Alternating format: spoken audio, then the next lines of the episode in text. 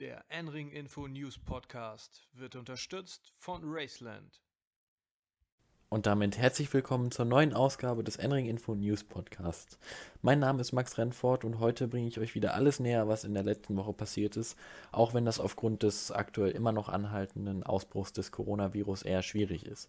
Deswegen wird es in dieser Ausgabe wieder komplett um Sim Racing gehen und ich hoffe, dass es bald etwas mehr Themen im aktuellen Motorsport zu berichten gibt, auch wenn es wohl bis zumindest Mitte Juni keine Rennen geben wird.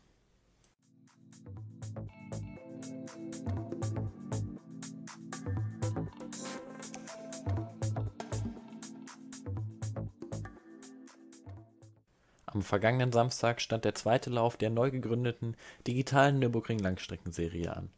Wieder gingen mehr als 50 Fahrzeuge an den Start und kämpften in vier Klassen um die Siege. Am Ende durfte das Williams eSports Team jubeln.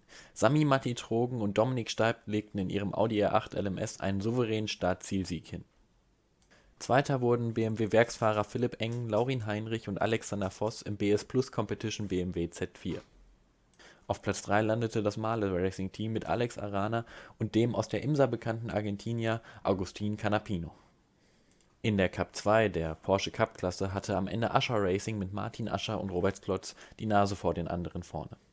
In der Cup 3 der Porsche Cayman Trophy wurde eine wahre Meisterleistung verbracht Markus Deck, der aufgrund eines verhinderten Teamkollegen die kompletten drei Stunden alleine fahren musste, gewann die Klasse sogar und konnte sich in einer packenden Schlussphase gegen die beiden anderen Porsche von Core Sim Racing durchsetzen. In der kleinsten Klasse der TCR-Klasse konnte Fullsend Racing mit Stehen Letka und Joachim Franosch den Sieg einfahren.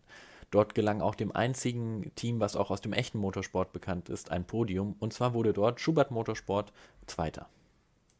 Die neue DNLS erfreut sich immer größerer Beliebtheit und geht deswegen in die nächste Runde, denn am 18. April findet der dritte Lauf statt und der wird wie immer vollständig auf YouTube übertragen.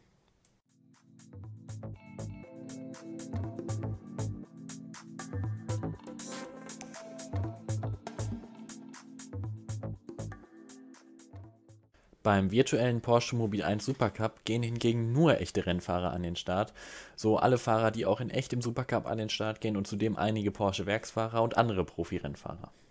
Dort fanden am vergangenen Samstag die ersten beiden Läufe in Barcelona statt. Die beiden Läufe konnten der Holländer Larry Tenforde und Porsche Junior Ayhan Can Güven gewinnen. Die zwei sehr guten und spannenden Läufe haben durchaus Lust auf mehr gemacht. Und so geht es auch dort am 18. April, diesmal in Silverstone weiter. Dort werden wieder zwei Läufe über 25 Minuten ausgetragen und die Meisterschaft geht in die nächste Runde. Am Wochenende fand außerdem noch das Charity-Event Race for Good von Rotronic Racing statt.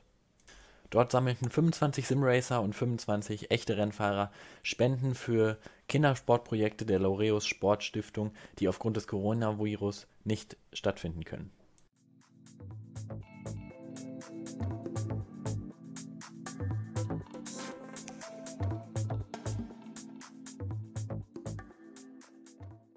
Zum Abschluss noch die Info, dass es auch in dieser Woche Simracing geben wird.